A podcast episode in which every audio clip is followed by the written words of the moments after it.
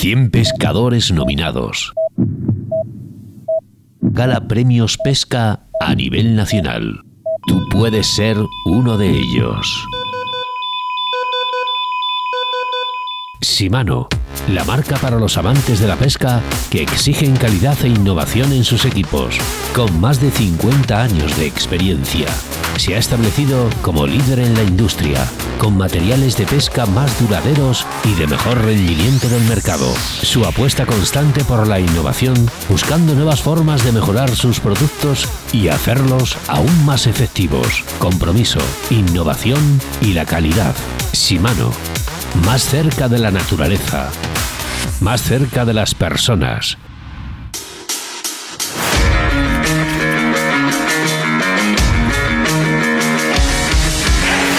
Aquí comienza Río de la Vida en Bon Radio.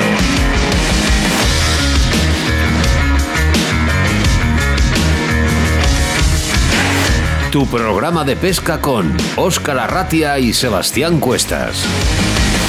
Bienvenidos, bienvenidas al primer programa del año 2024 de Río de la Vida, el programa de radio de todos los pescadores y pescadoras a través de Bon Radio y en el que os deseamos un feliz año a todos y por supuesto una feliz eh, tercera gala de premios Pesca Río de la Vida que está más cerca que nunca. Ya lo hemos adelantado la semana pasada en nuestro otro programa de España con Caña y la fecha elegida, ¿sabes cuál es? El 2 de marzo, donde se reúnen 700 pescadores y pescadoras de todo el país y 100 de ellos están nominados. Tú puedes ser uno de ellos eh, nominados a los premios Río de la Vida 2023. ¿Dónde será? Pues no podía ser de otra manera que en la Casa de la Música en Arroyo de la Encomienda. Una vez más, agradecemos al Ayuntamiento de Arroyo de la Encomienda su predisposición, como no, al alcalde de todos los pescadores, como es Arbelio Fernández, a nuestro patrocinador Shimano eh, y a esta santa casa llamada Bon Radio. Me presento, mi nombre Óscar Arratia y a mi lado, como siempre, el capitán de a bordo, Sebastián Cuestas. Buenos días, Sebastián Cuestas, y feliz año. Feliz año, buenos días a todos. Hoy un placer aquí una vez más entrar en estos estudios. Oye, que han costado calentarlos porque llevaba ya 15 días parados. Y bueno, eh, con Río de la Vida, pues oye, es esa llama, esa chispa que hace que se activen nuestras motivaciones de pesca. Y como no, esa tercera gala Jesús, ya tenemos muchísimas ganas de subirnos a ese escenario, ¿no? Otra vez más, estamos todos impacientes para que llegue. Bueno, pues nada, chicos, lo primero, antes de la gala, ¿sabéis lo que viene? Este programa de radio llamado Río de la Vida.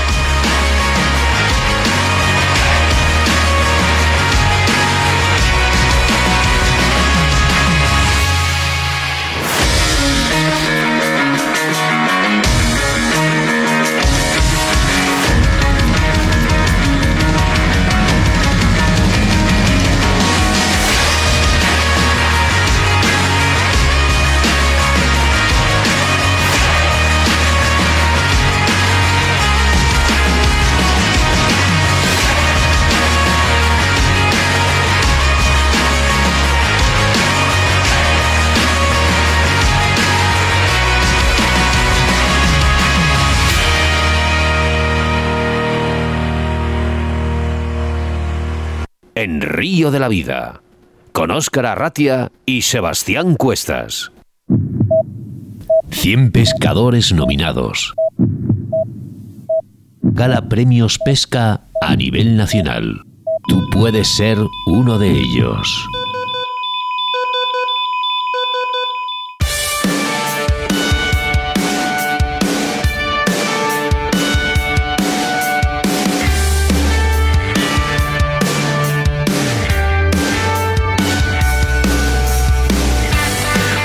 Sebastián Jesús, no miréis así. O sea, tú puedes ser uno de ellos, no os miréis a vosotros mismos. No podéis ser nominados ni galardonados. No podéis ser porque trabajáis en Río de la Vida. Dicen que el, que que el que parte y reparte siempre se lleva la mejor parte. Sí, sí, claro. Bueno, tranquilos, eh, que los premios están repartidos y dentro de muy poquito van a llegar esas cartas a vuestras casas, recibiendo la, la nominación y esa invitación a la tercera gala de premios pesca a nivel nacional con 700 pescadores. Pero antes, programa 195, 388 ediciones que puedes escuchar en tus plataformas de podcast preferidas, como por ejemplo iVoox y Spotify, que además te pedimos que te suscribas a nuestros canales, eh, para no perderte ninguno de ellos y también estarás a través de www.bonradio.com. Venga, que empezamos con embalses y caudales. Y es que en esta ocasión, Sebastián Cuestas, ¿de qué nos vas a hablar? Al embalse de Jarripa, en Cáceres. Se sorprenderá Bueno. bastantes cosas que voy a contar referente al tema de ciprinidos. Y bueno, pues oye, cómo no, esas sequías últimamente que matan a los embalses. Ah, y además ese nombre eh, también sorprende. ¿eh? Jarripas. Jarripa, Jarripa. En el debate del día haremos una lista de comprobación antes de salir al mar y es que es importante mejorar nuestra seguridad en las jornadas de pesca.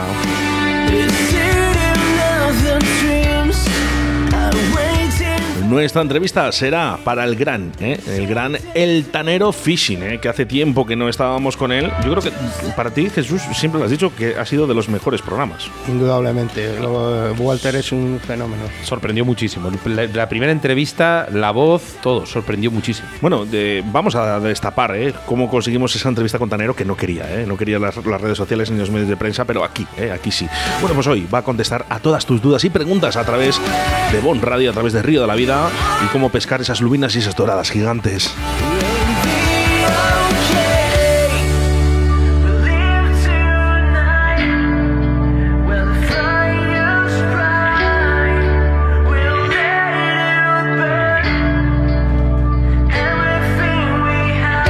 Los colaboradores, ya sabes, los habituales, Cañas Draga del Alta, la autovía del pescador JJ Fishing, Moscas de León Toro, Riverfly y, como no, Shimano.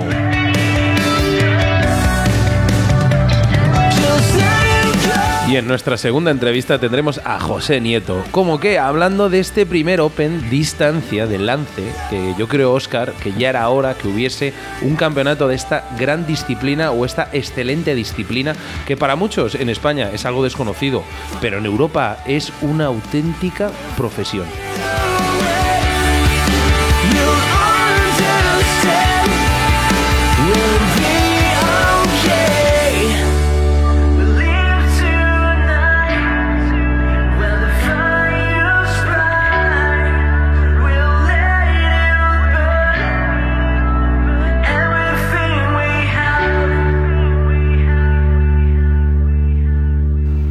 Río de la Vida, con Óscar Arratia y Sebastián Cuestas. Simano, la marca para los amantes de la pesca que exigen calidad e innovación en sus equipos, con más de 50 años de experiencia.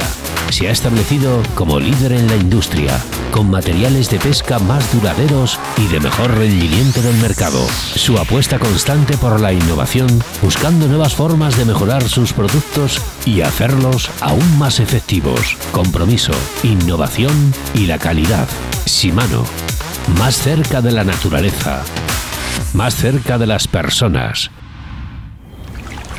En Río de la Vida, la información de caudales y embalses con Sebastián Cuestas.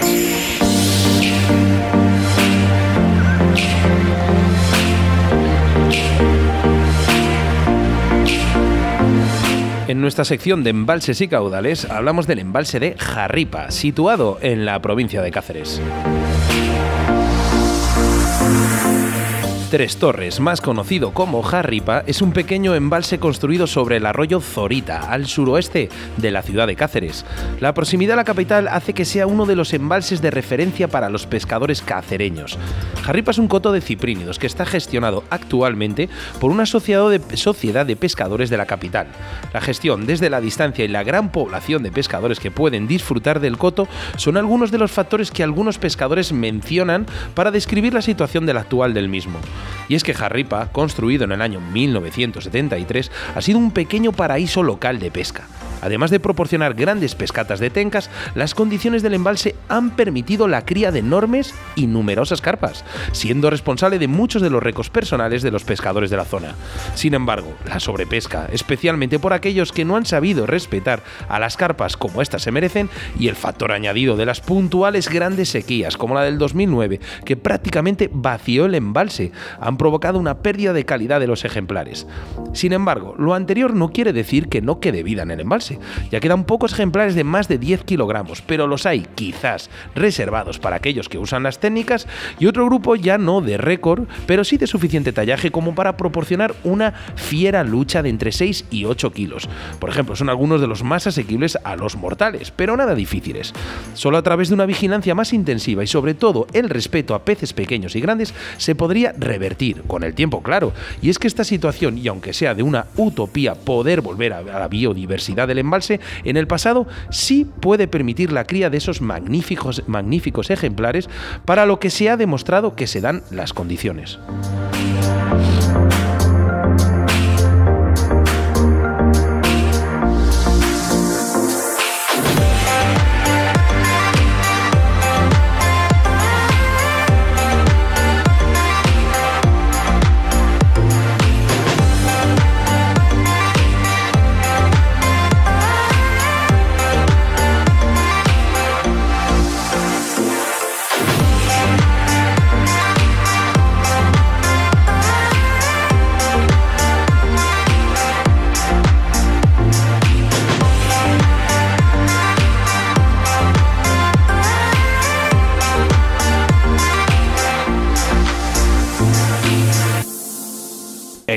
Río de la Vida, con Óscar Arratia y Sebastián Cuestas.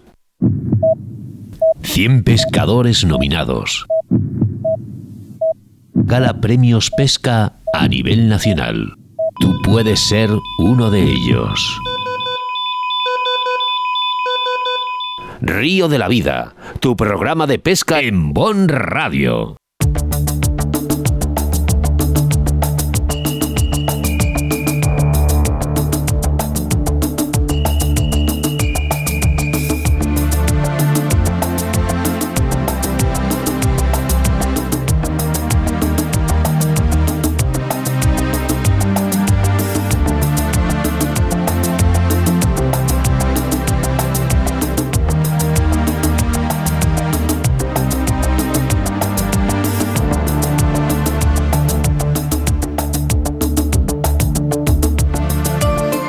Hoy, en nuestro debate del día, queremos dar algunos consejos de seguridad antes de salir a navegar en una jornada de pesca. Una lista que queremos que lleve siempre contigo. Lo primero que debes observar es la predicción meteorológica, el equipo de navegación y gobierno, ya pueda ser el compás, la corredera, el timón y radar, combustible para el viaje y reserva, por supuesto, ¿eh? llenar siempre los combustibles, equipos de comunicación, los VHF o el SD, eh, cartas náuticas de la zona, equipos de propulsión, eso sí, ¿eh? muy atentos al aceite, a los niveles, a la refrigeración, a las bocinas, a los filtros, a las bujías, estanquidad y sistemas de, de achique.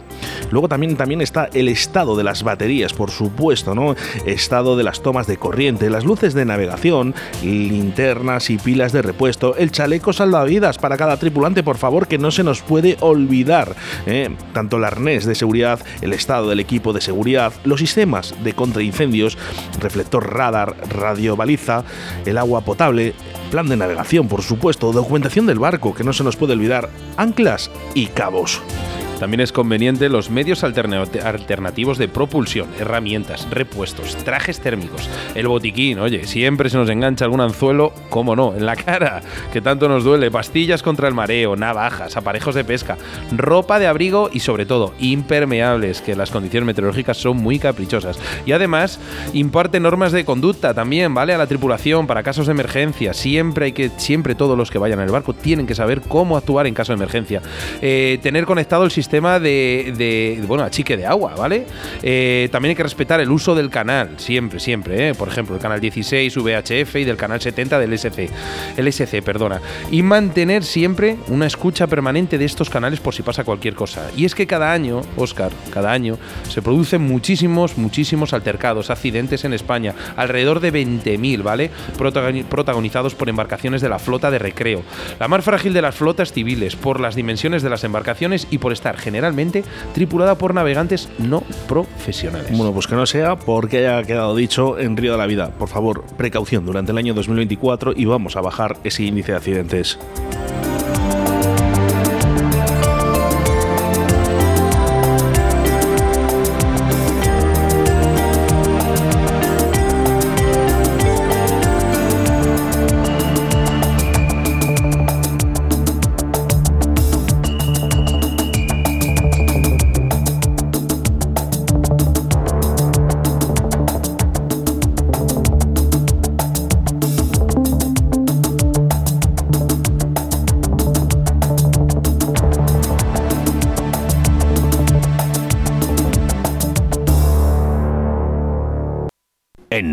De la Vida, con Óscar Arratia y Sebastián Cuestas. 100 pescadores nominados. Gala Premios Pesca a nivel nacional. Tú puedes ser uno de ellos. Shimano, la marca para los amantes de la pesca que exigen calidad e innovación en sus equipos, con más de 50 años de experiencia se ha establecido como líder en la industria, con materiales de pesca más duraderos y de mejor rendimiento del mercado. Su apuesta constante por la innovación, buscando nuevas formas de mejorar sus productos y hacerlos aún más efectivos. Compromiso, innovación y la calidad. Simano. Más cerca de la naturaleza. Más cerca de las personas.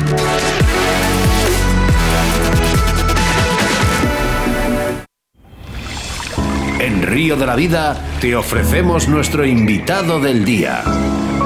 Bueno, pues quizás, eh, y seguramente no necesite prácticamente presentación porque le conocen en toda Europa y además es uno de los no nominados, sino galardonados en, en la gala de premios Pesca Río de la Vida, el señor Tanero. Buenos días. Hola, buenos días, buenas tardes, ¿cómo estamos Oscar? ¿Cómo estamos Sebas? Y un saludo a todos los oyentes de Río de la Vida y feliz 2024. Esperemos como mínimo que este año nos traigan como mínimo los peces que pescamos el año pasado. ojalá, eh, mira, a mí se me traen una cuarta parte de los que has sacado tú durante el año pasado, me conformo. Yo solo, yo solo pido que nos volvamos a ver. Eh. te, conformas con poco, ¿sabes? Eso lo veremos enseguida. Eso seguro, seguro. Tanero, has sido, acabas de escuchar eh, esa cuña ¿no? de, la gala de los premios Pesca, la tercera gala de los premios Pesca de la Vida. Tú has eh, disfrutado de la primera, has sido galardonado, no sé si en una o en las dos. En la primera estoy convencido, la segunda no sé si. si nominado en varias categorías y nominado sí en la primera, en la primera. Que yo creo que es la que más valor tiene, ¿no?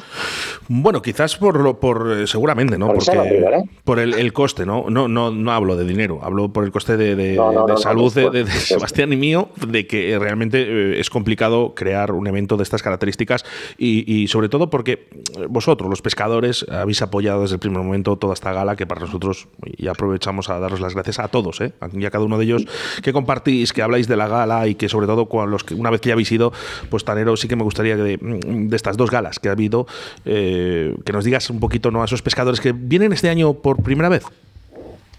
Eh, pues que vayan a disfrutar de la gala, porque para, para eso, para eso eh, la empezasteis vosotros con mucho cariño y lo que tienen que hacer es disfrutarla, disfrutarla y, lo más importante, que se haga visible la pesca, que, se, que, que, que, para eso se hizo en un principio, ¿no? Para que, para que los pescadores pudiéramos tener un pequeño reconocimiento. Eh, no en sí ya el premio, que el premio verdaderamente es lo de menos. El premio es simplemente el, estar nominado e ir a la gala, aunque sea de acompañante. Eso que, disfrutar eso que has dicho de, de, ir a la gala, eh, sobre todo disfrutar el momento, ya no el premio. Sí, mira, ese, esa frase la podemos multiplicar por los 100 nominados que hubo el año pasado, que hubo hace dos años, porque todos dicen lo mismo. Lo bonito es estar ahí, encontrar a gente, eh, disfrutar del evento, disfrutar de lo que, de lo que ofrecemos, de, de sobre todo de. Y la, y la posgala, eh, cuidado, eh, que la posgala es casi más larga que la gala. O sea que. Sí, la verdad que. Bueno, hubo algunos, y no quiero decir nombres por aquí, que hubo antegala ante Gala, sí, sí, sí, sí. sí. Y Gala y luego posgala. Doy, doy, fe, doy fe, doy fe. bueno. No voy, a, decir que los tres años, pero bueno. Eh, creo que el primero, bueno, y de posgala también. Perjudicado, sí. bueno, para eso está, ¿eh? para eso está. Es una fiesta de todos los pescadores. Por supuesto, y lo que queremos eso, es realmente este año se van a juntar 700 pescadoras y pescadores de todo el país que nos vamos a concentrar todos en Arroyo de la Encomienda y en el que, por supuesto, estará el tanero fishing como, como no. ¿eh? Eh, vamos pues, cambiando. Eh, me dicen por ahí. no lo sabía, me lo estás comunicando ahora. sí, bueno, estoy, es que. Estoy, nominado de. o sea, me lo merezco. Que sepan a este. A este hombre, por supuesto, tú eres uno de ellos porque, mira, os vamos a decir una cosa. sí que es verdad que dicen, pero ¿por qué hay gente que repite y hay gente que no? No, por lo general no se repite. repiten los ganadores. Y, y, es que Tanero es parte de esta familia. No sabemos si irá como nominado o invitado, pero es que es imprescindible que Tanero esté en esta gala porque es parte de la familia de Río La Vida. Eh, y Río La Vida eh, nació prácticamente con Walter el Tanero, eh, con David Arcay, con, con un montón de, de, pescadores y pescadoras que realmente mm, vosotros sois los partícipes y los que realmente los responsables de que esta gala vaya adelante. Entonces, ¿es prioritario de que vaya a Tanero? Pues, pues por, supuesto que sí. pero por lo general vamos pues cambiando los pescadores. Se agradece, muchísimo, Oscar Sebas. Y aparte que se agradece mucho pertenecer, o sea, poner ese pequeñito granito de arena dentro del río de la vida. Pues ya, lo sabes, Tanero, que aquí se te quiere muchísimo. Bueno, en el día de hoy, fijaros, eh, queremos arrancar este año 2024 con algunas preguntas que tienen nuestros oyentes y que a veces, pues bueno, no se atreven ¿no? a preguntar ¿no? a través de las redes sociales, oye, Tanero, ¿me puedes decir esto, me puedes decir lo otro? Bueno, pues ¿qué hemos hecho? Pues que hoy vamos a destapar todos los secretos del tanero Fishing aquí en Río de la Vida. Y entonces eh, nos han hecho unas preguntas. Mira, por ejemplo, eh, vamos a empezar porque sí que es verdad que con esta pregunta podemos mucho. la reproducción de la dorada salvaje, ¿cuándo y dónde, cuándo y dónde es? Y por ejemplo, nos dice también si podemos, si podemos desmontar la biología española, porque en Galicia no debe ser la misma reproducción que en el sur. no tiene nada que ver. A ver, Aquí hay un poco de controversia porque verdaderamente estudios de la dorada, hay muchos, pero, pero verdaderamente hay estudios de la dorada en cautividad. O sea, para, para, eh, piscifactorías, ¿no? Para la venta después comercial, ¿no? Entonces ahí sí que hay un montón de estudios, pero verdaderamente de la dorada salvaje, yo toda la información que he encontrado vía redes, vía libros eh, de biología eh, de dorada salvaje, en Galicia no se sostiene nada de lo que hayan dicho los biólogos. Ya sé que me estoy metiendo con un gremio, pero eh, no sé, creo que no se debe generalizar tanto, ¿no? Sobre todo cuando un pez es tan desconocido. Aquí, en teoría, en teoría, la teoría, ¿no? Lo que dice la biología o la Wikipedia en general, en general es que la dorada hace un poco como los osos, ¿no? En la época eh, de menos frío, arrima a la costa, se alimenta eh, todo lo que pilla, coge grasa y después se va a fondos de 200 y 300 metros y que allí desoma. ¿No? En la época invernal o cuando hace más frío. Eso aquí en las rías gallegas no se sostiene. No es así. Eh, yo, con mi experiencia pescando doradas, que llevo 40 años. Curioso que, la, que en este caso la ciencia no acierte en, en, este, en este caso. Oye, al final la este ciencia es una ciencia. No, acierta, no, no, acierta, porque yo he cogido eh, doradas en diciembre nevando, con muchísimo frío. Y en teoría ya no deberían estar aquí. Eh, he cogido pues, doradas que pesaban 30 gramos, por, por ponerte un ejemplo, o sea, como un dedo, dentro de una ría. O sea, si me estás diciendo que esa dorada vino de, 300 metros de fondo y de no sé cuántas millas adentro de una ría. Sí, sí. Esa dorada tuvo que nacer dentro de la ría. Tiene, tiene lógica. a eh, ver, entiendo yo, vamos. Entiendo yo, entiendo yo. ¿Vale? Porque en teoría, digamos que la dorada es una especie de hermafrodita un poco rara, ¿no? Es, es una, eh, nacen todas machos y normalmente a los 600 gramos, más o menos, que los 600 gramos, bueno, hay estudios que dicen que al año y, año y medio tardan en llegar a los 600 gramos, hay otros estudios que dicen que tres años, entonces por eso te digo que hay mucha controversia. Y ahí se vuelven todas hembras. Entonces yo por eso siempre digo, aunque la gente ya sé que es muy reacia a creer esto, donde hay dorada pequeña, tiene que haber dorada grande. Sí o sí. Es que es impepinable. Porque es que se necesita. Se necesita. Y al revés, ¿no? Eh, a los 600, hasta los 600 gramos, en teoría, son macho todas. Fíjate. Y a partir de los 600 gramos son todo hembras. Entonces, donde hay, donde, hay, donde hay machos pequeños, tiene que haber hembras grandes. Eh, es, es, que estás dando un dato que yo creo que están, la gente está apuntando ahora con pluma de pergamino todo lo que estás diciendo. Tanero, me parece, eh, vamos, increíble. Eh, sobre el tema de los meses de reproducción, porque esto es, quiero que podíamos hablar de esto, madre mía, y si dejamos a la gente. esto podríamos hacer cuatro, cuatro, capítulos, o sea, cuatro, perdón, cuatro, cuatro programas, claro. Es que... Mira, se me está ocurriendo, ¿eh? Hacer este programa con Nacho Rojo, que es biólogo y pescador, y contigo sobre este tema? Oh, para mí con Nacho Rojo sería un gran placer, a partir ya lo saben. Somos viejos conocidos. Lo, veré la gala otra vez, me imagino. Sí, sí, sí, sí, Oye, por cierto, eh, un abrazo. Con él, por supuesto. Un abrazo. Para mí, sería un gran honor hablar con él de este tema, por supuesto que sí. ya sabes que yo, yo soy un poquito friki de la biología también. Queremos mandar un abrazo muy, muy, muy, muy fuerte eh, a Nacho Rojo desde este programa.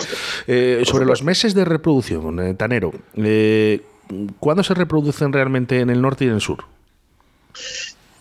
Es lo que te digo, es que uh, darte, darte un dato no lo sé. No lo sé, porque es que yo creo que falta de verdad. A, mí me gustaría que un día alguien me viniera, porque sabes, bueno, ya sabes que yo practico bastante el captura y suelta, pues, pues, que me vinieran unos biólogos y me dijeran, oye, vamos a hacer un estudio de la dorada, pues que nunca se me ha dado. Y yo me he ofrecido, ¿eh? eh a, marcar doradas grandes, a, ver, cómo, cómo funcionan en las rías gallegas. Pues es que a lo mejor en las rías gallegas, o, digamos la zona del mar Cantábrico, donde, donde, hay más rías, ¿no? o la parte del Océano Atlántico de las rías bajas gallegas, que también hay muchas doradas, por supuesto, eh, tienen un comportamiento completamente distinto a, pues, al Mediterráneo o, no sé, a mí, es que a mí me encantaría saberlo. Es, de todas maneras, eh, pasarán los años seguro eh, y acabarás descubriendo cosas nuevas de la dorada, su comportamiento. O sea, cada año seguramente que, te, te, apuntas algo nuevo, seguro, ¿no? Sí, sí, seguro. Yo, por ejemplo, hasta hace muy... Eh, me, está, me está pasando, en, bueno, porque sabéis que yo pesco por todas las rías gallegas, ¿no? Perdón, ¿eh? Yo pesco por todas las rías gallegas. Y sí es cierto que hay en rías que nunca he sido capaz de coger una, una dorada ovada con huevas dentro ya. Nunca, jamás. Y me está pasando que en los últimos cuatro o cinco años hay dos o tres rías, dos o tres rías, que en junio julio ya pesco alguna dorada, que, de, las, de las que me como, evidentemente, ¿no? Que cuando la abro, tiene huevas dentro. Y eso me está pasando desde hace poco. No sé si es que está viendo ahí un cambio, porque ya sabemos que las temperaturas de las aguas están subiendo, etcétera, etcétera. Bueno, mil factores que ya sabemos con los cambios climáticos que hay hoy en día, ¿no? No sé si es que está cambiando, pero yo sí durante muchísimos años no, nunca he pescado una dorada ovada. Fíjate. Entonces, por eso digo, lo que vengo a, colación a lo que estás diciendo tú, ¿no? Que, cada año o cada año, sí, claro, sigo aprendiendo sobre ella, claro, claro que sigo aprendiendo sobre ella. Apuntar, apuntar todo lo que está diciendo aquí, aquí el tanero. Eh, bueno, animo a todo el mundo, ¿eh? nuestros oyentes, eh, a través de los diferentes puntos de contacto o redes de contacto que tenemos, que, pues, que sigáis mandando preguntas, ¿vale? Eh, vamos a hacer una cosa. Casi todas las preguntas, que, Tanero, que te vamos a soltar son preguntas que desde que hicimos la publicación nos ha mandado a través de nuestro correo electrónico, a través de WhatsApp eh, o a través de otros medios, ¿vale? Eh, mira, tenemos aquí a Juan Díaz, ¿vale? Nos decía el eh, diámetro mínimo que puede o que podemos utilizar para doradas de más de 2 kilos y sobre todo, pues que oye, que no vean el engaño. bueno, depende evidentemente de las condiciones, la zona, el fondo, o sea, depende de muchos factores, ¿no? yo hablo de las rías, ¿de acuerdo? Rías, ya sabéis, fuertes corrientes, algas, no se puede pescar tan fino pues como pescar a lo mejor pues en la zona mediterránea, ¿no? la vertiente de abajo.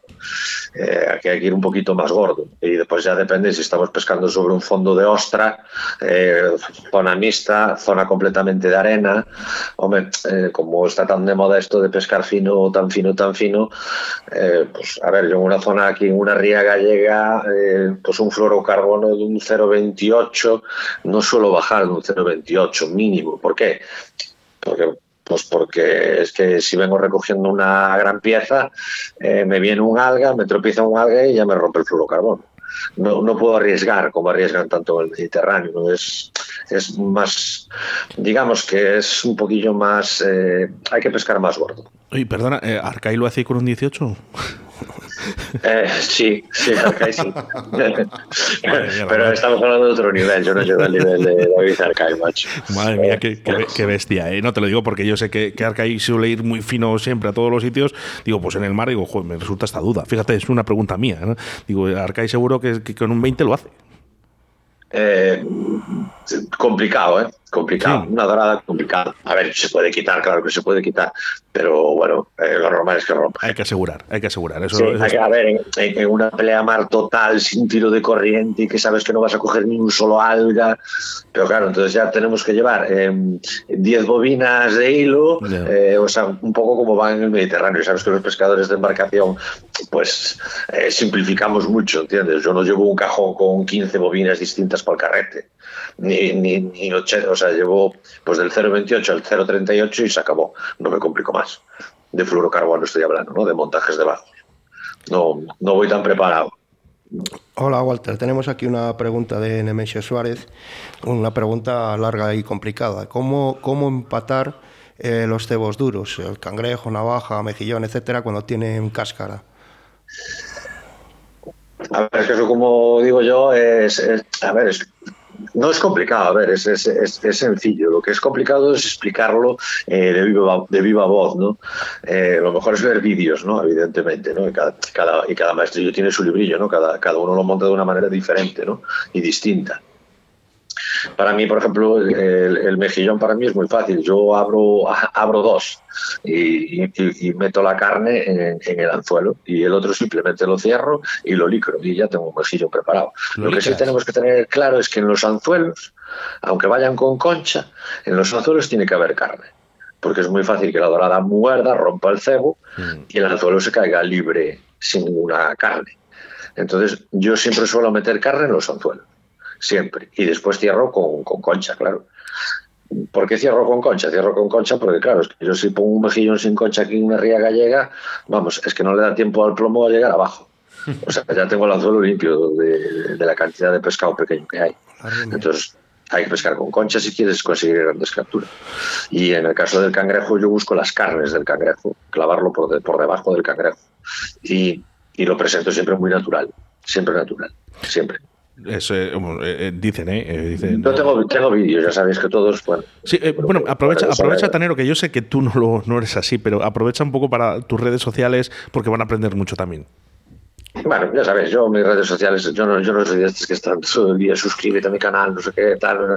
Yo, a mí lo que me gusta es enseñar y que la gente pregunte y, y la gente ya sabe que, mi- que mis vídeos están ahí y cualquier cosa y cualquier duda solo me tienen que escribir y, y saben que siempre respondo. Y, y que visualicen los libros, los vídeos, porque explicarlo de viva voz, cómo encarnar, ¿sabes? Cómo Sí, complicado. un cangrejo o cómo anzuelar un mejillón, pues a ver, a ver, me resulta fácil. O sea, perdón, disculpar, me resulta un poco complicado de, de explicar, ¿sabes? Es mejor verlo. En el caso del cangrejo, ¿le, le quitas alguna pata, las pinzas delanteras o tal, para que no se Yo no entierre? quito o- nada. Yo no quito tal nada, cual? nunca, jamás. Lo presento tal cual está en la naturaleza. Es que, Tal cual. eh, claro, aquí, aquí quiero yo hacer un inciso y creo que es importante también para nuestros oyentes, eh, Tanero, y es que eh, eh, si hablamos de doradas, eh, tenemos que decir, tenemos que decir, eh, eh, que la dorada tiene unas mandíbulas muy, muy poderosas. y Entonces, cuando aquí habrá pescadores de río que estén escuchando ahora mismo y dirán, pero como que una dorada va a partir la concha de un mejillón. Es que ahora mismo, o sea, para una persona a lo mejor que no ha visto eh, cómo funciona la dorada, está flipando. Está flipando, pero es que sí, rompe ese, ese cascarón, son capaces de romperlo y coger esa No, carnada que viene no, dentro. No, no, rompe el cascarón. Yo un día, un día voy a subir una foto que tengo de. Porque aparte los colecciono. Sí. Tengo, tengo una caja, bueno, están un poco oxidados, ¿no? De, de cómo son capaces de dejarte un anzuelo. Pero llegan a partir el cerrado anzuelo. como- o sea, pero cerrado como si, como si lo cerraras tú con un alicate de presión. ¿eh? Madre mía. Pues bueno, pues aquí Pero cerrado, ustedes, ¿eh? o sea, cerrado que no. Madre mía. Y, y otros abiertos y rotos, y te estoy hablando de primeras marcas, ¿eh? Sí, sí, sí. los. Pero vamos, como, como si fueran mantequilla, igual. Bueno, vamos, vamos porque tenemos muchísimas preguntas. Eh, aquí Juan dice, eh, si hablamos de lubinas, eh, ¿cuál sería la mejor forma de pescarlas si lo hacemos a cebo vivo? Mira, hace muy poquito estuvimos con miceo.es hablando de esos cebos y la importancia que tienen de que sean pues, lo más naturales posibles, los más frescos y demás. Entonces, háblanos un poquito, ¿cuál sería, si hablamos de lubinas, el, el mejor cebo vivo para ti? A ver, eh, yo hace muchos años que dejé de practicar la pesca con cebo vivo, ¿eh? Vale, pues porque me, bueno, digamos que la veo más ahora como deporte que antes, ¿no? Hace muchos años que lo dejé, pero bueno, aquí los profesionales, lo, el, en teoría el, cebo rey, el cebo estrella, ¿no? Para, para, para la lubina salvaje y grande es el cangrejo que le llaman patecho o patelo, que es el cangrejo este natatorio, no sé si sabéis cuál es, que es un cangrejo rojo que nada, que Sí, está a medias sí, aguas o en conozco. superficie, que es con lo que pescan los profesionales, y, y lo que le llaman el lanzón, ¿no? Ese en teoría serían los dos cebos estrellas para la lubina de cebo vivo. Pero bueno, después también eh, puedes pescar con mugel, con lisa, eh, con jurelito, eh, con cualquier tipo de pez pasto. Y la angula es muy buena, ¿no? También. Cuando, también, hay, también, cuando también. hay, claro. Sí, sí, la angula, la anguila, lo que pasa que bueno, la anguila aquí en Galicia, pues bueno, eso, está- eso ya está, como digo yo, prácticamente extinto ya. O sea, ya- Fíjate, otro, otra, otra especie más que... Oh, que- eso ya, madre, y, y- y no te quiero contar las anguilas que había aquí, madre de Dios, eso Ya. era una plaga. Bueno, pues para que se No no sé- no sé lo que han hecho con ellas, pero Pues, pues, pues, Tanero, ¿qué va a pasar? Eh, pues ya, lo que pasa siempre, que, que no, no me nos voy a ver, no, me voy a ver, no vamos No. a empezar el año. que Venga, vamos a no, empezar el año bien. venga, corre, que corre, que corre, Buenos correr. propósitos. Sí, mira, hay una pregunta, eh, Walter, eh, que me, me- me gusta mucho, además, pues, se decía por aquí Sarita, ¿dónde no debemos pescar nunca en una ría? ¿Dónde no me ves? Donde me vea la gente. Lo has bordado. ningún estigón, ni ningún. Procuro, es que las rías, claro, las rías tienen el programa que, claro, el mar es muy grande, pero las rías son muy pequeñas. Sí. Entonces, pues bueno, pues suelo ir. Hombre, hay veces que me fastidia, sinceramente sí me fastidia. Pero es que la dorada, yo qué sé, le tengo tanto. Que, que no es por esconderme de la gente, ¿eh? que yo sabéis que soy el primero en enseñar, Sí. eh, en decir en dónde. Aparte que es- la gente no se trata de que me tengan que seguir, o ni a, ni a mí ni a muchos pescadores de doradas, ¿no? Es que la gente se complica, porque es que en todas las rías hay doradas. En todas, en todas, en todas las rías. Por lo menos en Galicia. En todas hay doradas. En todas. Entonces tampoco hay que andar detrás de nadie, ni mucho menos. Pero bueno, sí es cierto que yo a veces, pues bueno, pues sí tengo que hacer alguna artimaña, pues, pues ¿qué lo voy a hacer? Porque es que si no me quedo yo sin pescar en el sitio que quiero pescar yo. Y, claro. y es la realidad, es así, Es así. Es el mar. Bueno, pues cada uno que busque que su, su zona. el- claro, el primero que llega, pues es el que tiene el sitio y hay que respetarlo. ¿Cuántas veces Eso hemos sí. dicho, bueno, porque no pasa nada, porque diga, venga, se lo voy a decir a este que no creo que pase nada? Y a la semana siguiente, pues tienes ahí. Pues, la semana siguiente, ¿eh? y a mí me ha pasado el día siguiente, ¿eh? Y casualidad Pero, que sabía también- que, sabía También yo que digo iba a que, estar. que tampoco, que tampoco me molesta, eh, de verdad, en serio. Yo no soy un pescador de esos que, que tampoco tal. Pero bueno, tampoco voy a decir, eh, pues. A mí me gusta también el pescador que se esfuerza un poco. Tampoco voy a decir, pues tienes que ir a esta hora, a esta altura de marea, poner este cebo, dejar, te doy, te doy la latitud, la longitud, los minutos, tal, donde te tiene que caer el plomo. A ver, no, córrete un poco, macho, también, ¿no? Creo yo, ¿no? Nos pregunta Manuel Tanero, eh, en el caso de no pescarlas a cebo, ¿qué señuelos consideras que son los mejores para, para pescarlas a spinning o a jigging? Eh, ¿Blandos, duros, vinilos? eh, ¿Cuál consideras que son los Eh, mejores? A ver, a mí, la, a mí la pesca de la lubina que más me gusta, eh, bueno, Oscar y Sebas ya lo saben, que me gusta tanto como la de la dorada, aunque sean pequeñas, las lubinas, me da igual, soy un poco friki, es eh, apaseante, ¿no? Evidentemente. ¿no? A mí es como más me gusta, ¿no? Las amanecidas, oscurecidas, pescar con equipitos ligeros, pues lubinas, a ver, a, ver, a veces te trae un robalo, ¿no? Pero bueno, no es, lo- no es lo habitual en superficie. Pero bueno, lubinitas de estas de kilo y medio, dos kilos, con un equipo ligerito en superficie, hombre, pues ya ver el ataque y tal, pues ya te gusta y ya te motiva. Pero bueno, más efectivo, más efectivo, bueno, aquí en Galicia evidentemente es la espuma, ¿no? Cuando hay mar. Pero bueno, yo no puedo ir, ¿no? Hace muchos años que dejé de practicar esa, esa técnica de pesca. Entonces, el, el- lo que le, le- le llamamos el jigging a la gallega, bueno, que es una especie de, de light jigging que se usan vinilos con cabezas de 40, 60 gramos, eh, y que no es una pesca completamente vertical, como con los hierros de jigging. Ya. Entonces, por eso le llamamos así un poco jigging a la gallega, porque tampoco tienes que venir completamente en vertical en la embarcación, ¿sabes? Y es una pesca muy, muy, muy efectiva y muy bonita, porque a veces, no, me parece que no, pero coger una lubina de 4 kilitos a 40 metros de profundidad, eh, pelean, ¿eh?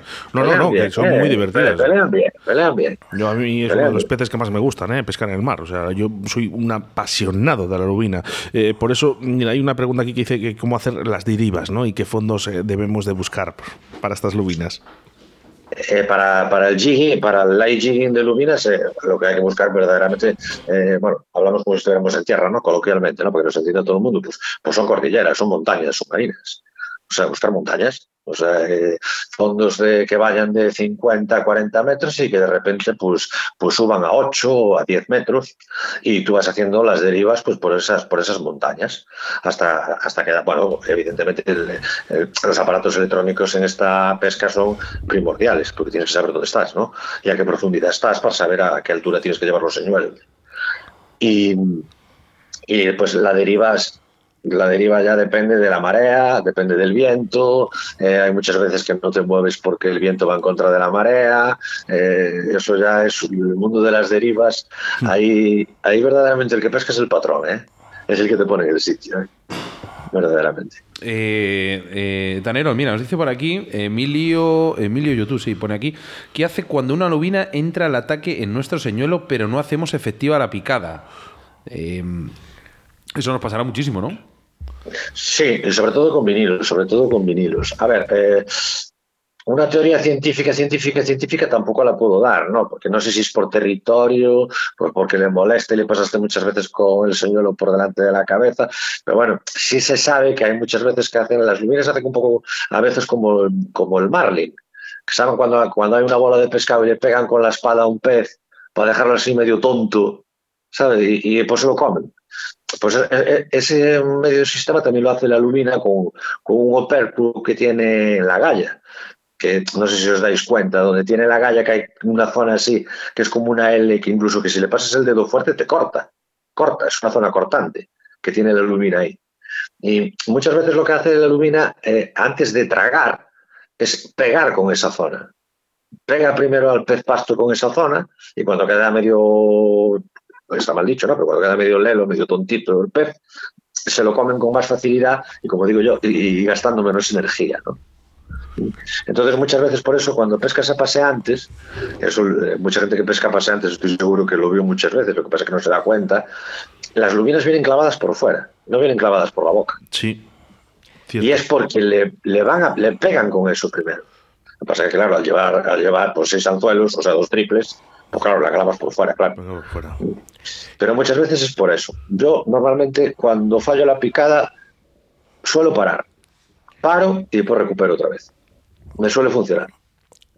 Juan nos pregunta, ¿qué momento de la marea crees que es el más óptimo para, para este tipo de pesca? ¿Que pleamar, bajamar o los repuntes? O bueno, depende de cómo... Dinos. Bueno, a ver, eh, como para cualquier depredador, evidentemente, eh, cuando los peces están más tranquilos, evidentemente amanece y oscurecer, independientemente de la marea, independientemente de la marea. Pero ya si nos ponemos eh, eh, a hablar de mareas, estoy hablando aquí de la zona de arriba, estoy hablando sí, del sí. norte, eh, que son mareas corrientes fuertes y tal. Yo mareas vivas, pesco lubina. Eh, mareas medias, digamos, o sea, estoy hablando de coeficientes de corriente. -huh. mareas medias, depende cómo vea el día, puedo ir a la dorada o puedo ir a la lubina. Y mareas muertas de todo, siempre voy a la dorada. Yo es el sistema que he seguido, bueno, el que me ha enseñado mi padre y el que me ha enseñado, pues bueno, toda la gente de, bueno, eh, mayor, incluso profesionales de aquí de la zona, ¿no? Digamos que mareas vivas lubina porque se mueve más, más fácil de engañar, aunque sea a las 3 de la tarde, por las correntadas que hay. Y, y, y, mareas muertas dorada. Yo es el sistema que llevo, llevo, a mí me funciona. ¿Crees que, esta pregunta es mía, ¿crees que eso pasa con todas las especies, con todos los depredadores en este caso?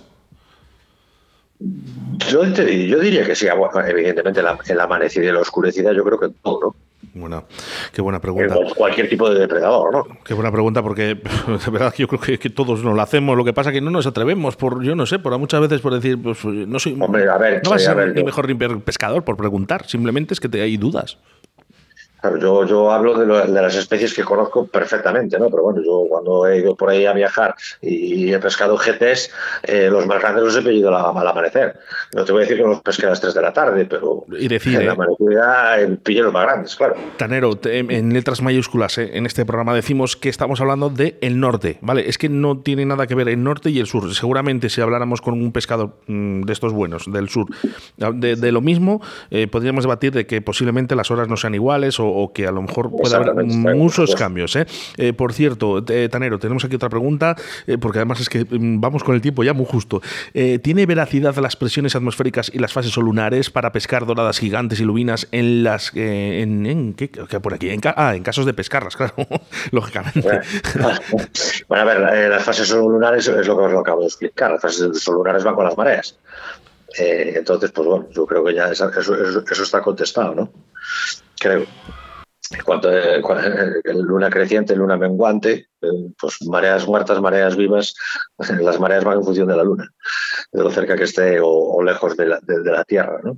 Y las presiones atmosféricas, sí, a mí me gusta mucho cuando eh, antes, antes de que se, se metan las altas presiones. A mí personalmente, a mí personalmente. Walter, tenemos o sea, cuando, una... cuando estamos de baja presión y vamos a subir a alta presión, pero antes, antes. Tenemos aquí una pregunta curiosa que nos dice Juan. Eh, ¿Qué opinas de, de, cebar estos peces con, con pan, con hidratos de carbono? la eterna, la eterna, de verdad. Eh, eh, esto, esto es, vamos. Eh, ¿me, dejas, decir algo con esto, Tanero? Porque creo que es, necesario. todos los peces que se alimenten con hidratos no, son, no, es un alimento en el que realmente a ellos les proporcione mucha energía, ¿vale? prácticamente es nula. Entonces, bueno, pues, partiendo de esa base, a partir de ahora ya contesta tú lo que creas, que yo creo que tienes un poquito mi filosofía. Vamos a ver. ¿Cómo algo de donde me acabáis de meter ahora? Yo, sin crearme, sin crearme. no, no, oye, vamos a ver, que esto. Eh, eh, es que hay gente, mira, hay pescadores que lo hacen y no lo dicen. y luego hay pescadores que, lo, que, lo, dicen y lo hacen, pero hay pescadores, es verdad, ¿eh? que lo hacen y no lo dicen. pero es lo bonito de nuestro deporte, que podemos escoger la técnica que queramos y, y todas son válidas. ¿De acuerdo? Yo hablo de mi experiencia. Yo, si porque, por ejemplo, para las doradas eh, también se puede cebar y se puede engadar para pescar más doradas. ¿De acuerdo? Yo todas las pescas que impliquen tener que cebar o tener que engadar, cuidado, eh, que cebar y engadar eh, también es un arte, ¿eh? Sí. que no, no lo sabe hacer cualquiera, que puedes espantar el sí, pez sí, sí, sí, A mí no me motiva pescar esas peces. No es una técnica que me guste ni la practicaría. Entiendo que en el car fishing, pues, pues bueno, pues, pues, pues tendrá que ser. Yo lo he probado, a mí no me ha gustado. Bueno, pues. Eh, Entonces, pues lo bonito de nuestro deporte es que te permite, pues, abarcar pues otras técnicas. Si no te gusta esa, pues te pasas a otra. Yo he pescado sargos con eh, pues cebando, que cuando era joven, hace muchísimos, muchísimos años, y es que verdaderamente es para coger cantidad, pero para coger calidad, eh, yo no veo el cebar en el mar, estoy hablando del mar. Ya, podemos decir que, cada uno o cada cual haga lo que quiera, pero sin hacer daño, sin hacer daño a nadie y sobre todo, por supuesto, a nuestros peces. Exactamente, yo no lo, yo no lo critico, por supuesto, cada uno haga lo que quiera, pero a mí no me gusta pescar cebando. No me gusta. No, lo he practicado y no me ha gustado. Tanero, nos comemos aquí la entrevista y no podíamos faltar a esta última pregunta que tenemos por aquí. Tenemos varias. Eh, cualquier persona que quiera se ponga en contacto a través de las redes sociales del Tanero Fishing. Pero una pregunta que, te hacen siempre y nos hacen a nosotros y sobre todo queríamos expresarla en el día de hoy. ¿Cuánto pesa esa dorada o? Hablando de pesos. Eh, bueno, esa es la pregunta del millón. Y yo siempre respondo lo mismo. Y la verdad es que ya estoy cansado de responderle. Eh, hace muchos años que dejé de pesar el pescado. No es importante para mí. Los peces más grandes, la gente con la experiencia, evidentemente. Los peces más grandes no son las mejores peleas. Una dorada, yo prefiero una dorada de 4 kilos en la pelea estoy hablando, que una de 7. Evidentemente, para el vídeo y para la foto, pues claro, la de 7 es mucho más espectacular, claro. Y prefiero una lubina de 3 kilos eh, que la pelea de una lubina de 7. Eso te lo da la experiencia. Y después que los precios engañan mucho. Depende en qué época los coges, sobre todo la dorada. Eh, igual coges una dorada enorme, la pones en una báscula y pesa 4 kilos. Y coges una pequeña y rechoncha, como lo digo yo, y pesa cinco y medio. Y a lo mejor es más pequeña que la otra. Entonces lo de pesar, los peces, no sé, a mí no me, no, me tiene chiste. No me tiene recuerdo, recuerdo esa primera entrevista que dijiste eso. Dijiste, llevo tiempo sin pesar el pescado. Es que lo, importante es, eh, lo que hay que valorar es la pelea que te da ese pez, eso es lo importante, y el, y el ser capaz de, engañar a muchos ejemplares adultos. Hmm. Eso, es, eso es lo importante de la pesca. Evidentemente, tú, bueno, pero que yo entiendo que la gente pese el pescado. Y ojo, eh, te quiero eh, aclarar esto eh, también. Eh, cuando no te sientes obligado a llevar ese pez ya a tu casa a la sartén, realmente empiezas a disfrutar de la pesca. os lo digo en serio. Intentarlo. A la gente que de la pesca tradicional, que muchas veces se nos achaca río de la vida de que no respetamos la pesca tradicional. No, no, no, respetamos, no es que no respetemos la pesca tradicional. Respetamos la pesca tradicional, pero siempre legal. ¿vale? Lo que no entendemos es de que, cuando no hay y que cero por cero es cero, esta frase que yo me inventé hace años, ¿no? y que cuando por cero es cero, cuando no hay no se puede sacar. Entonces, cuando haya, habrá para todos. Pero de momento, por ejemplo, los salmones, pues no se podrán pescar. ¿Por qué? Porque no hay. ¿eh? Entonces, eh, cuando aprendamos a respetar a nuestros peces y a divertirnos con ellos, que para eso está, yo creo que ese es el momento que tú sacarás la lubina o la dorada de tu vida, como ha hecho el Tanero Fishing, a lo cual, Tanero, te embarcamos, ¿eh? te metemos en ese barco para que llegues al día 2 de marzo a través del Pisuerga, por ejemplo, aquí a Arroyo de la Encomienda, a esa gala de premios Pesca Río de la Vida. Un abrazo muy fuerte para ti, otro para Tana y otra para la persona que te al lado. Muy bien, muchísimas gracias. Igualmente para todos vosotros, para todos los oyentes. Y si queda alguna pregunta por ahí en el tintero, en cuanto pueda, eh, ya sabéis cómo soy, me pondré y las contestaré a todas. bueno, amigo, nos vemos el 2 de marzo. A todos y feliz y, año. Y no sé, oye, y nos vemos en esa entrevista entre Nacho Rojo Ay, es muy y el tanero ¿eh? físico. Un abrazo Yo no fuerte. eso. pierdo, ¿eh? Un Yo abrazo, ahí Tanero. con las orejas como vamos, como un gato. Un abrazo. Un abrazo. abrazo. Cuidaros mucho. Muchas gracias. 100 pescadores nominados. Gala Premios Pesca a nivel nacional. Tú puedes ser uno de ellos. Envíanos un WhatsApp a Río de la Vida, Bon Radio, 661 09 6645. Shimano, la marca para los amantes de la pesca que exigen calidad e innovación en sus equipos. Con más de 50 años de experiencia, se ha establecido como líder en la industria, con materiales de pesca más duraderos y de mejor rendimiento del mercado.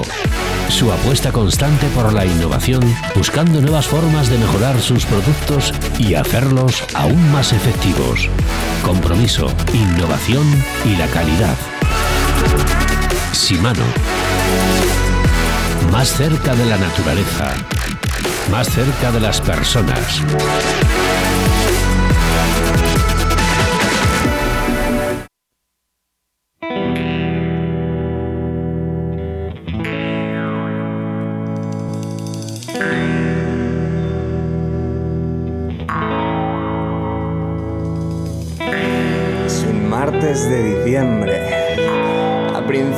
Principios o a mediados. El hedor de los castañeros se extiende por la calle Santiago. Se dice y se comenta que algo pasa en las afueras.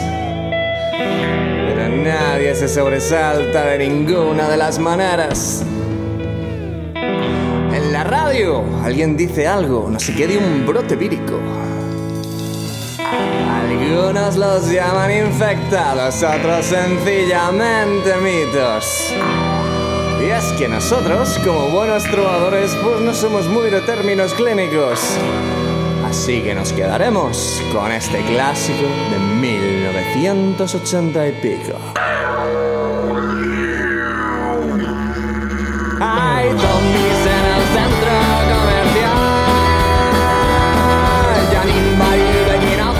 Bueno, eh, me encantaría eh, que ahora en vez de ser radio fuese televisión, ¿no? Y, y estuviera Sebastián Cuestas y Jesús Martín y esas caras que han puesto con zombies en el centro comercial. Eh, has pillado como yo. bueno, el nombre de la canción se llama eh, Zombies en el centro centro comercial. comercial. ¿no? Bueno, es una canción que está basada en mucho Valladolid, ¿no? Porque la calle Santiago, bueno, y hablan un poquito, ¿no? De, de, de esto locura, ¿no? Que hay en, en diciembre con las compras, ¿no? Evasivas, este consumismo que tenemos, comprar por comprar y estos zombies, ¿no? Que vemos en el centro comercial. Hijos del tercer acorde, ¿eh? unos grandes, ¿eh? Me gusta. ¿Te gusta? Sí, sí, sí, tiene marchilla. Por lo menos el empiece nos ha dejado Bueno, venga, ya- Yo estaba- bueno, vamos con los mensajes porque tenemos muy poquitos minutos y quiero escuchar un poquito la canción. Eh, mensaje, Sebastián, porque todos referentes a la gala. Se ha vuelto la locura Sí, ya en bueno, España. Por aquí ya teníamos a Jesús Aguilar que nos estaba comentando. Madre este año me toca, me toca, me toca. Te toca. Ah. Este año, por, por, por, voy, a, voy a enviarle yo la invitación. Yo no he dicho nada. Se ¿eh? la envío yo a Jesús, a, a Jesús Aguilar y sí que es verdad. eh, ahora que, que bueno, que ya po- podem- podemos decir claramente la fecha. Sortearemos, ¿vale? Cada de programa en programa, no sé si tres o cinco invitaciones. Bueno, nosotros vamos a poner ahí pero invitaciones y ya está. importantísimo. En cuanto acabe el programa y lo subamos a, a nuestro canal de Facebook, lo tienen que compartir, le tienen que dar me gusta y hacer un comentario nombrando a una persona. Escuchar bien, compartir, Con la persona- comentar. Con la persona con la que va a ir a la gala, por ejemplo. Que luego si no puede ir, bueno, pues Las pues- invitaciones, a- eh, cada una que mandemos irán con acompañante, lógicamente. Eh, comentar una persona, etiquetar y compartir. Importantísimo, ¿eh? Me parece bien, me parece bien. ¿Te parece bien, Jesús? Sí, sí, bueno, tú ya tienes tu invitación, o sea que. Ya está comentando. Eh, espero, porque no si hace falta que compartas, hombre, por favor. Bueno, oye, por favor, desde que hemos soltado ya que ya la gala va a ser, ¿no? Eh, los premios a nivel nacional, 2 de marzo, en Arroyo de la Encomienda, hay una locura, ¿no? ¿Cómo conseguir las entradas? ¿Cómo conseguir tal? Bueno, eh, estar muy atentos al programa, ¿vale? Vamos a sortear invitaciones. Eh, este año se pueden dar invitaciones, así que venga, muy atentos a las redes sociales de Río de la Vida. Los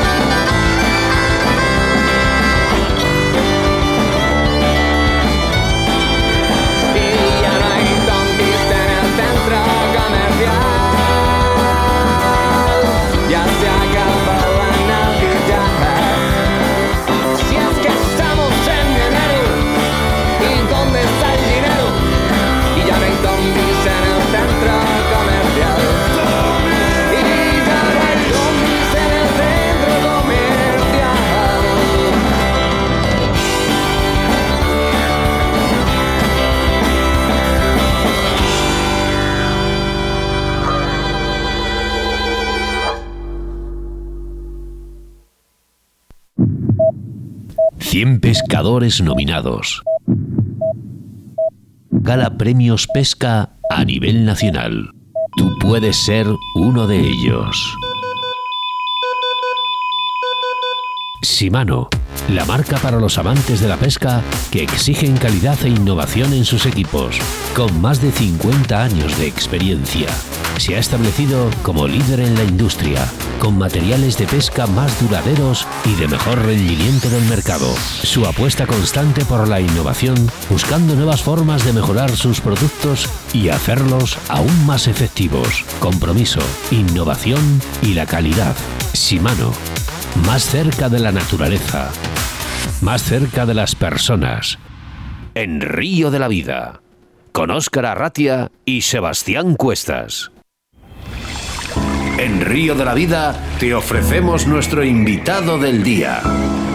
Bueno, fíjate, hoy iba de ganadores de, también de gala de premios Pesca Río de la Vida, porque uno de ellos fue José Nieto en esa segunda gala de premios Pesca a nivel nacional y en la que bueno fue ganador de- del curso de, bueno, de lanzado, ¿no? ese premio de lanzado. Buenos días, eh, José Nieto. Buenos días, Oscar, ¿qué tal estamos? Buenos días. Buenos días, José, ¿qué tal estás?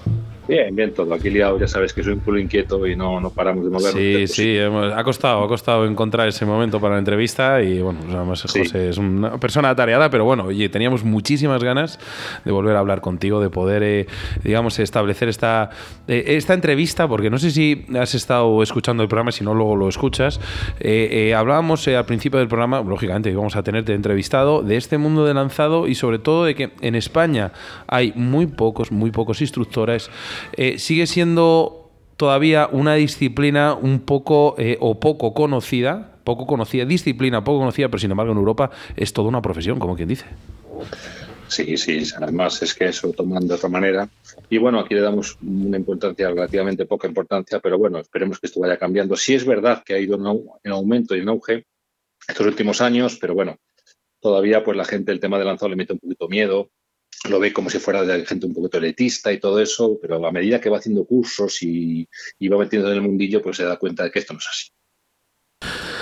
José, ¿podrías resaltar algún aspecto o, o punto de la técnica que consideres que tenga relativa importancia al lanzado? Pues mira, casi te puedo comentar, bueno, te puedo comentar muchas porque es que el lanzado es un océano sin fondo, es decir, hay muchísimas cosas y además los que nos dedicamos a esto de manera un poquito seria, sobre todo el tema de la distancia y demás, y competimos fuera, pues hombre, pues estructuramos de manera muy pormenorizada y estudiamos el, el golpe de lanzado de manera muy, muy exhaustiva. Pero mira, te voy a decir una, aprovechando la ocasión, que, que por desgracia para mí es muy, muy importante, pero que por desgracia para tener referencias suyas escritas hay que buscarla en otras actividades físicas, sino en el lanzado. Repito, por desgracia. Y es la respiración diafragmática y síncrona. Vamos a simplemente, bueno, pues no voy a enrollarme mucho, que sé que tenéis poco tiempo. No, Vamos pero, a pero quiero que lo expliques bien porque creo que es necesario. Porque, eh, ¿sabes lo que pasa? Que tenemos muy poco tiempo en, la, en, en los medios, es verdad, eh, Claro. para hablar de una disciplina como es esta, que es el lanzado. O sea que, tranquilamente, por favor, José Nieto. Claro. Pues muchas gracias. Mira, la, por así definirlo, la respiración diafragmática y síncrona, ¿qué es la respiración diafragmática? Bueno, todos sabemos que es la respiración que implica el uso de diafragma, ¿no? Nuestros oyentes saben que el diafragma es un músculo que está ubicado entre el pecho y el abdomen. Entonces, para inhalar y exhalar de una manera profunda y más eficiente con la respiración pectoral, que es la normal. ¿no? Los bebés, nosotros de pequeños y muchos animales la tienen de manera innata, de manera natural, pero la vamos perdiendo. Tú ves mugir, rugir un león o mugir una vaca y respiran con el bajo vientre. Entonces, esto nosotros a medida que avanzamos en años lo vamos perdiendo. ¿Por qué? Pues por factores externos, ¿no? Eh, el estrés, las malas posturas, las tensiones, pueden llevar a patrones de respiración más superficiales utilizando los músculos del pecho, es decir, la respiración pectoral que comentaba, que es como respira la gran parte de, los adultos. Sin embargo, este tipo de respiración diafragmática que yo estoy comentando, haciéndola de una manera consciente, donde al inspirar el abdomen se expande y el diafragma baja, y donde al expirar el abdomen se contrae y el diafragma sube, es decir, el abdomen sería, por así decirlo, como un balón que se hincha y se deshincha, y entonces el diafragma sube o baja, para hacernos una idea. Pues permite una mayor cantidad de oxígeno en nuestro cuerpo. Para hacernos una idea, un adulto en cada inspiración, un adulto que esté sano, en cada inspiración respira medio litro de oxígeno. En los pulmones, alguien sano también, pues nos entran aproximadamente unos 5 litros de oxígeno. Bien. Respiramos una media de 15 veces por minuto en un estado normal, no haciendo deporte, en estado normal de reposo. Con lo que estamos moviendo aproximadamente unos 7 litros y medio de oxígeno con la respiración pectoral. Pero con la respiración diafragmática podemos mover de manera muy fácil hasta 9 litros, incluso más, de, oxígeno. Con lo cual, estamos mejorando de manera muy notoria esa oxigenación del cuerpo. Estamos activando el sistema parasimpático que induce al cuerpo una mayor y mejor relajación. Y la relajación, como todos vosotros sabéis, pues es clave en cualquier actividad. Pero creo que no hace falta que la explique. Esto sería un poquito resumen de la respiración diafragmática. Pero ¿qué es la respiración síncrona? Y digo síncrona y no asíncrona, como lo dice mal en muchos libros. Pues es la respiración, para entendernos, eh, que implica cierta coordinación entre inhalación y inhalación. Es como si con el mismo ritmo, con un ritmo estable, con patrones más o menos regulares entre una y otra, y con un tempo muy parecido. Y esto, claro, se puede llevar efecto al desarrollo de la doble tracción y en, el golpe lanzado del anterior y trasero, como todos nuestros oyentes sabrán lo que es, o la gran parte de los oyentes sabrán. Entonces, pero en cuanto a tu pregunta, ¿y qué puedo aportar, por ejemplo, en la distancia esta respiración eh, diafragmática y síncrona? ¿Qué puedo aportar? Pues mira, de entrada facilita enormemente la armonía del cuerpo y la fluidez de movimientos, que esto es importantísimo. Vosotros sabéis que si veis un lanzador, estáis viendo a alguien que hace doble distancia, lleva poco tiempo, alguien que lleve mucho tiempo, la diferencia es notoria, es decir, se ve el, el cuerpo más fluido, más relajado. Alguien que no entienda nada de lanzado, se pone a ver estas dos personas y rápidamente dice, ese me gusta, este no me gusta. Pues esto lo hace de manera muy, lo facilita de manera muy notoria este tipo de respiración. También hay algo muy importante, la relajación corporal, que hablábamos anteriormente. Control del estrés, mejora la coordinación y el equilibrio. Hasta fíjate cómo será que reduce, eh, que reduce las lesiones del cuerpo. Es que, José, una- una- un, un inciso, porque claro, todo lo que estás hablando va relacionado con una persona, por ejemplo, que haga deporte. Fíjate. Correcto, correcto, cualquier tipo de deporte. Eh, mejora notablemente. De hecho, fíjate, por ejemplo, no solamente el avanzado, era el boxeo mismamente. El boxeo, imagínate, a alto nivel le estudia la respiración. Un boxeador suele coordinar la respiración con sus movimientos. Inhala antes del golpe y exhala durante el golpe. Y cuando va a recibir los golpes, igual, exhala. Entonces, entonces lo hacen inhalando y exhalando en patrones más o menos regulares, lo que facilita enormemente lo que hemos dicho anterior. Solamente para acabar, un pequeño resumen que me gusta hacer. La respiración es clave en cada una y, en cada actividad diaria. Influye tanto en la parte física como la psíquica, que no hemos tocado nada de la psíquica, ¿eh? que ahí influye enormemente. Y yo desde aquí, pues nada, invitar a todos los oyentes a que naveguen y buceen por estos estadios que forman parte de la respiración y que vean y noten de manera directa en sus propias carnes su beneficio y su potencial. Fíjate, o sea, que yo le doy tanta, tanta importancia a la, a, la, a la, respiración que yo doy clases monográficas solo de respiración y no solo a pescadores, sino a gente fuera de la pesca. Fíjate, estamos hablando de prácticamente como, como un reloj suizo. O sea, que vaya eh, todo de una manera perfectamente sincronizado nos podría ayudar a, mejorar en, este, en esta, digamos, en esta disciplina. Eh, José, me gustaría a ver cómo podrías decirnos, eh, como cualquier pescador, por ejemplo, interesado en perfeccionarse el lanzado, cómo podría avanzar de una manera más rápida o de un modo más eficaz. Porque sí que es verdad que hoy en día, por desgracia, en el siglo XXI, somos muy impacientes con prácticamente todo queremos todo para allá, para ayer. ¿eh? Y más ahora con las redes sociales, ¿no? Efectivamente. Que ya queremos hacer. Pues mira, yo a modo de resumen te diría, sobre todo, no entrenar sin un, sin, una, sin un plan estructurado y no entrenar sin desglosar la formación. No entrenar sin criterio, sin objetivos, sin un enfoque y sobre todo siempre con espíritu crítico. Por, contra, fraccionar la formación, dividirla en procesos educativos que, componen, que se ponen más pequeños y manejables. Me has gustado cuando has dicho espíritu crítico. Claro, mira, yo doy unos pasos, te lo explico un poquito. Voy a explicar, nada, dije las nociones que doy pasos a seguir para, para, mis alumnos y por lo menos algunos me va a dar tiempo a, a decirlo, simplemente. Lo más importante, quizá. Yo creo que lo primero siempre es tener, identificar y tener objetivos claros. Es decir, ¿qué es lo que queremos conseguir? ¿Cuál es tu objetivo y con qué herramientas contamos? Esto es clave. La gente muchas veces empieza sin saber qué quiere. Es una pregunta que es la primera pregunta que tiene que hacer un instructor a un alumno. Pero bueno, a nosotros mismos nos lo podemos preguntar. ¿Qué queremos conseguir? ¿Vale? ¿Y con qué herramientas contamos? No es lo mismo una persona que otra. Mira, muy importante también diseñar ejercicios específicos, es decir, crearnos ejercicios personalizados para cada uno de nosotros. Si somos docentes, pues yo les diría que no enseñar lo mismo y de la misma manera a todo el mundo, ya que cada persona es un mundo. Y es muy importante que estos ejercicios de los que estoy hablando deben de ser desafiantes, pero ojo, que sean alcanzables, porque si hay muchos ejercicios inalcanzables, que mucha gente lo hace, se pone metas inalcanzables, viene el desánimo, viene la frustración y eso conlleva a que lo deje, deje la práctica, que es lo que le pasa a mucha, mucha gente. Mm. También te digo yo también descomponer las habilidades. Esto es muy importante. Es decir, dividir, que es lo que hacía, lo que hablaba yo antes, dividir las habilidades identificadas en componentes más pequeños y abordables. Es decir, que esto nos permite un enfoque más detallado en áreas específicas. No todo a la vez, sino poco a poco, ¿eh? de manera gradual. Importante y muy, y muy, importante focalizar la práctica, es decir, una práctica focalizada. Mucha gente se aburre practicando y abandona. ¿Sabes por qué? Pues porque no tiene un entrenamiento estructurado y focalizado. Yo soy consciente, Oscar, que mucha gente pues no sabe hacer esto. Mucha gente no sabe hacer un plan estructurado de entrenamiento, lógicamente, pero para eso están los instructores. Cualquier instructor que se, que se tercie de ello, pues debe saber hacerlo.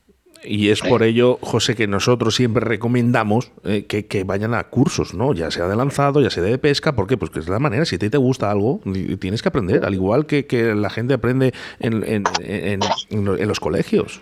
Correcto. Sobre todo alguien que, que sepa qué hace y cómo hacerlo. Hmm.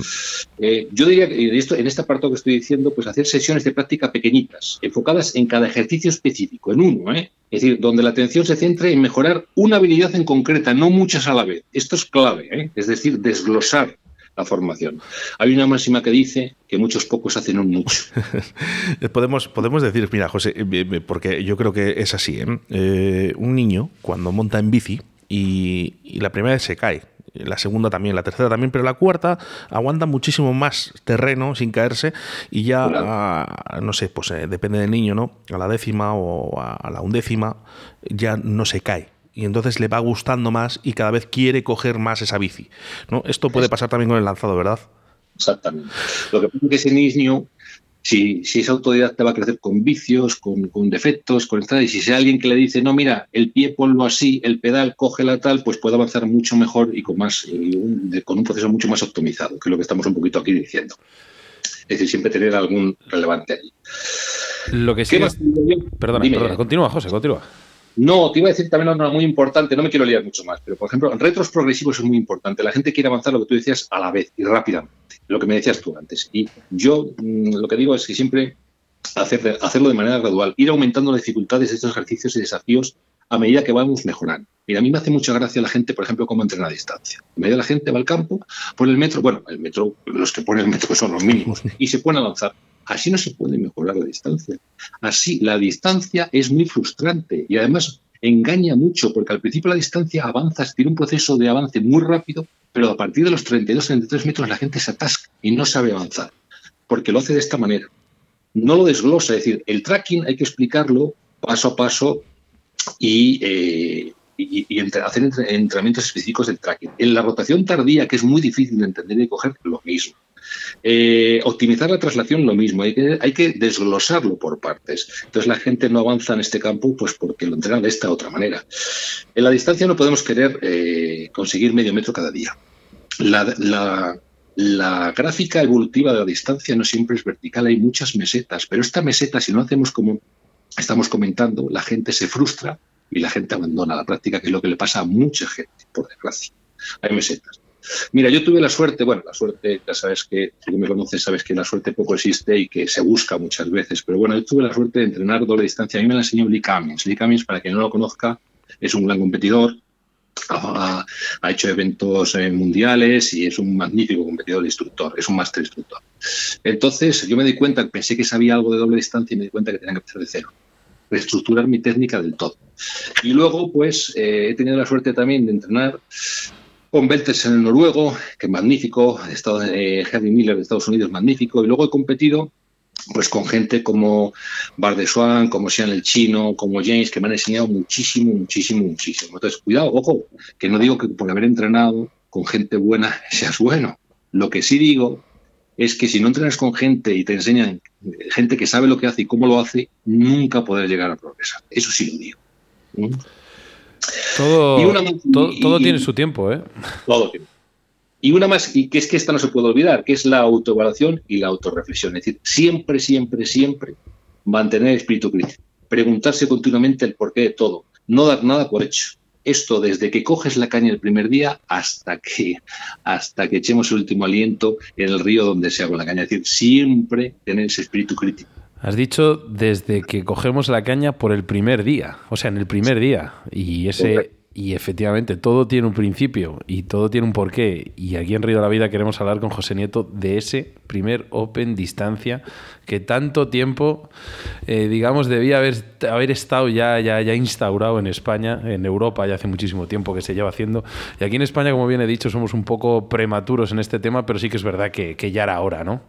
José, háblanos un poquito de ello. Sí, pues mira, esto, fíjate, la idea, la idea ya salió en 2013. Adelán, Adelán, eh, para los oyentes que no sepan, era, es la asociación que se hizo con el objetivo de desarrollar y promocionar y divulgar el lanzado encabezado por Carlos Piricueta, por Raúl Portes. Entonces, esa magnífica iniciativa, que una pena que se acabara porque era una magnífica idea, pues entonces un día yo entré a formar parte de la junta directiva y en un entreno de estos que estamos entre un día, no sé, una comida y una cena, pues alguien planteó, ¿y por qué no se hace una competición en España como se hace fuera y tal? Y ahí quedó la idea. Como, como simplemente hacíamos distancia y doble tracción para entrenar, bueno, pues no le dimos más importancia. Yo después, pues después de sacarme el título de instructor y demás, he seguido eh, estudiando el máster y en una de las veces que fui a Reino Unido a un curso, pues en el mismo evento en, Anson, en el campo de cricket, pues hacía después una competición de distancia. Y yo estuve entrenando antes con Mike Jerehey, Mike y el Cejas, para quien no conozca, es un gran máster maestro, magnífico lanzador y además ha competido en distancia. Pues me apuntó sin yo saberlo, me apuntó al campeonato. Y cuando decían que salías a las calles, eh, lanzamos de tres en tres en las calles, nombraban, me nombraban diciendo, no, que, esto, que, esto, es un error, que yo aquí, que yo aquí vengo otra cosa, que yo no quiero, que yo no entreno en la distancia ni tal. Y más me dijo, sí, sí, sí, que lanzas metros y tal. Me apoyó también James y Bar de Swan, que estaban allí. dije, bueno, ¿por qué no? Entonces me puse y tuve la suerte de ganar, de ganar en la, la categoría mía, que era la de, la de los invitados no socios que compiten ese año. Y bueno, como vi un espíritu, un espíritu tan bueno y un ambiente tan bueno y sobre todo una oportunidad para crecer y aprender, pues seguí haciéndolo. He competido muchas veces en Reino Unido, también he competido alguna vez en Italia. Entonces, esto mis, mis alumnos me decían, ¿por qué te vas fuera? ¿Y por qué no aquí? Y yo, pues aquí, porque en España es que no hay nada, no puedo competir porque no hay nada. ¿Y, por qué no lo organizas tú? Mejor que tú, que has salido fuera, que has competido, que sabes cómo funciona el tema. Y bueno, rumiando, rumiando la idea, un día pues levanté el teléfono, llamé a los hermanos de Alta, especialmente a Raúl. No sé si lo conocéis, este Raúl, este mala persona. el de las gafas, ¿no? sí. muy mal, muy malo, muy mala persona. Entonces, eh, y como nunca me dice que no, pues mira, adelante. Y ahí estamos, pues con idea esta. Podemos decir, eh, José, que has escuchado un poco las propuestas durante varios años de, toda esta gente, ¿no? Que lo estaba pidiendo a gritos. Y fíjate que desde aquí yo intentaría a esta gente que ha apoyado ahora, pues que siga apoyándoles, es decir, que, se, que no tenga miedo. Mucha gente diciendo, es que yo no sé qué. Si es verdad que va a venir gente del equipo francés, si es verdad que va a venir algún italiano, pero bueno, va aparte. Aquí se trata de compartir una jornada de lanzado de distancia con gente interesada y amateur, de disfrutar y a su vez, cuidado, ¿eh? que es una gran oportunidad para aprender y compartir conocimientos, ¿eh? mucho. Porque mira, yo siempre digo que las siglas de la Federación Española es Federación Española de Pesca y Casting. ¿Eh? y tienen que hacer aquí una ayudita. Es decir, a mí la Federación Española de verdad que me ha apoyado mucho y he querido que vaya al Mundial. Y la Federación de Castilla León también. Desde aquí lo que decir. ¿eh? Pero si queremos que la parte de casting sea relativa y queremos campeonatos de casting, tenemos que apoyar esta iniciativa y tenemos que estar ahí. Entonces, desde aquí quiero romper una lanza y quiero eh, animar a la gente que participe. A ver, la gran mayoría de la gente que participa lanza 20 metros, 20 y pico metros, que no tengan miedo, son líneas flotantes, amigos. Entonces, que no se piensen que ahí todos manejamos 40 metros. Es una gran oportunidad para aprender, por favor. He de decir ah, que, que la el Leire, mi pequeña, va a ir, ¿eh? Y mi Leire ya anda por los 16, 17 metros y. Es mi profesional, amigo, esa ya cuidado. Esa, ya está con ello. Pero sí que es verdad, José, que, joder, qué bonito suena. Primer Open Distancia España para, para que la gente, ¿para qué? Sobre todo ya no lógicamente vas, para, vas, vas, a ir a compartir conocimientos, vas a, te vas a, al final somos todos esponjas, el saber no ocupa lugar, pero sí que es verdad que si yo quiero apuntarme, ¿dónde tengo, ¿dónde tengo que acudir? ¿A qué teléfono tengo que llamar? Eh, ¿A través de qué medios? Explícanos un poquito porque ahí seguramente que la gente en cuanto escuche el programa eh, va, a querer, va a querer contactar contigo. Bueno, lo hemos publicitado por redes sociales, Instagram, eh, esto lo hemos publicitado también por Facebook, que es muy tal, lo hemos puesto, vosotros en la radio también habéis, habéis eh, estáis apoyando la organización, tienen mi teléfono, eh, jnietopesca.hotmail.com el mail, mi teléfono 678-492301, pero vamos, casi todo el mundo me conoce por las redes sociales y demás, y en cuanto pregunte por esto, pues le va a saltar. La verdad es una gran oportunidad que no tengan miedo, porque es que en España, de verdad, hay, igual que hay muy buenos pescadores y muy buenos, hay muy buenos lanzadores, cuidado, sin intentar disociar, ¿eh? que entra en lo mismo, entra la parte de la pesca todo, pero bueno, vosotros me entendéis. Hay pescadores magníficos del élite mundial, pero hay lanzadores muy buenos también, y lo hemos demostrado. Por desgracia, pues mira, yo he, ido a, yo he ido a campeonatos que iba gente mundialista, gente muy buena, y he quedado entre las primeras plazas y algunas veces he ganado. O sea, que no tengan miedo, que es que esto es entrenar, depurar la técnica y disfrutar, que es de lo que se trata. Nada más. Si haces algo sin disfrutar, malo. Malamente. Malamente. Eh, José, hoy encantadísimos una vez más de tenerte aquí en Río de la Vida. Eh, ya sabes que en nada eh, tenemos esta gala Premios Pesca Río de la Vida. y ya estáis, he visto estamos, estamos en ello. Estamos, estamos en ello y pronto bueno, pues empezaremos a, soltar nombres. y lo que sí que tenemos muchísimas ganas es de que llegue este evento, que por cierto, no os hablado de la fecha. ¿Cuándo crees más o menos, más o menos que podría, podría celebrarse? Pues mira, eh, queremos hacerlo un mes antes del Mundial. El Mundial de Suecia es el, en agosto y aquí nosotros queremos hacerlo en el mes de julio. ¿eh? En el mes de julio queremos hacerlo. La ubicación, pues tenemos varias instalaciones. Depende un poquito la, la cómo sea la, gente que se apunte, la ubicación de la gente que se, que se inscriba. ¿no? Tenemos instalaciones en Madrid, tenemos en Valladolid, Salamanca, Zamora, o sea que dependiendo un poquito de dónde, dónde está ubicada la gente, pues nosotros lo haremos allí en el mes de julio, seguramente sea el 21 de julio del 2024. José, pues eh, eh, darte las gracias, ¿no? Porque siempre decimos que tan importante es crear eventos como perdurar en el tiempo, ¿no? Como son muchos, y aquí Río de la Vida pues apoya todos los eventos y sobre todo que sean de pesca, ¿no? Ya sea de lanzado, ya sea de cualquier otra índole, pero lo importante es que se hable de pesca, que, la gente pesque y sobre todo pues que lance, ¿no? Este año 2024 es el, año de lanzado. José, un abrazo muy fuerte. Muchísimas gracias por el apoyo, no solamente este Open, sino por el apoyo y todo lo que está haciendo a favor de la pesca en general. Un abrazo muy grande. Gracias, José. Feliz año. Gracias, feliz año. Adiós, adiós.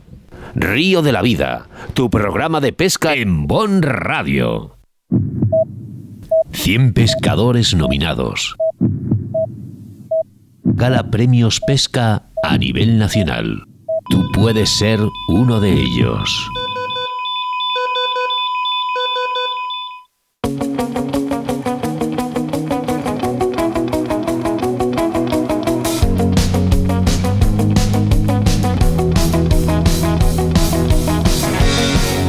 A mí cuando me dicen, oye Oscar, ¿qué es que empezar el año 2024 muy fuerte en Río de la Vida, porque eh, tenemos que pegar un petardazo con este programa. Pues, y tanto. Y tanto, y tanto, y tanto. qué maravilla, qué maravilla. Lo que sí que más me ha gustado de este programa, con diferencia, con diferencia, ha sido las ganas con las que hemos vuelto, eh, ese espíritu que muchas veces, joder, al final, tantos, tantos días de trabajo, pues llega un momento, chicos, oyentes, que, que joder, Oscar está cansado, Jesús está cansado, yo estoy cansado, y venimos aquí a hacer el programa con mucha ilusión, pero joder, venimos arrastrando mucho cansancio. Y hemos venido pues con energía Sí, es verdad, llegas aquí, te pones a los micros, Jesús, y es como que se te ha olvidado, ¿no? Todos los, malos eh, momentos que hemos tenido en el 2023. Pues sí, la verdad. Dicen que para tener malos ratos hay que tenerles buenos. ¿eh? Y para que llegue el buen tiempo tiene que pasar la tormenta. Y nosotros sabemos que para vosotros el mejor rato es este, el que estéis escuchando 57 minutos de Río de la Vida, como cada semana a través de Bon Radio, a través de todas las plataformas de podcast, y tan solo tendrás que esperar 10.000, 20 minutos o 167 horas para volvernos a reencontrar a través de las ondas de la radio y de la televisión, pero eso sí, muy atento a las redes sociales, porque vamos a sortear esas invitaciones a la tercera gala de premios Pesca Río de la Vida. Adiós. Hasta luego.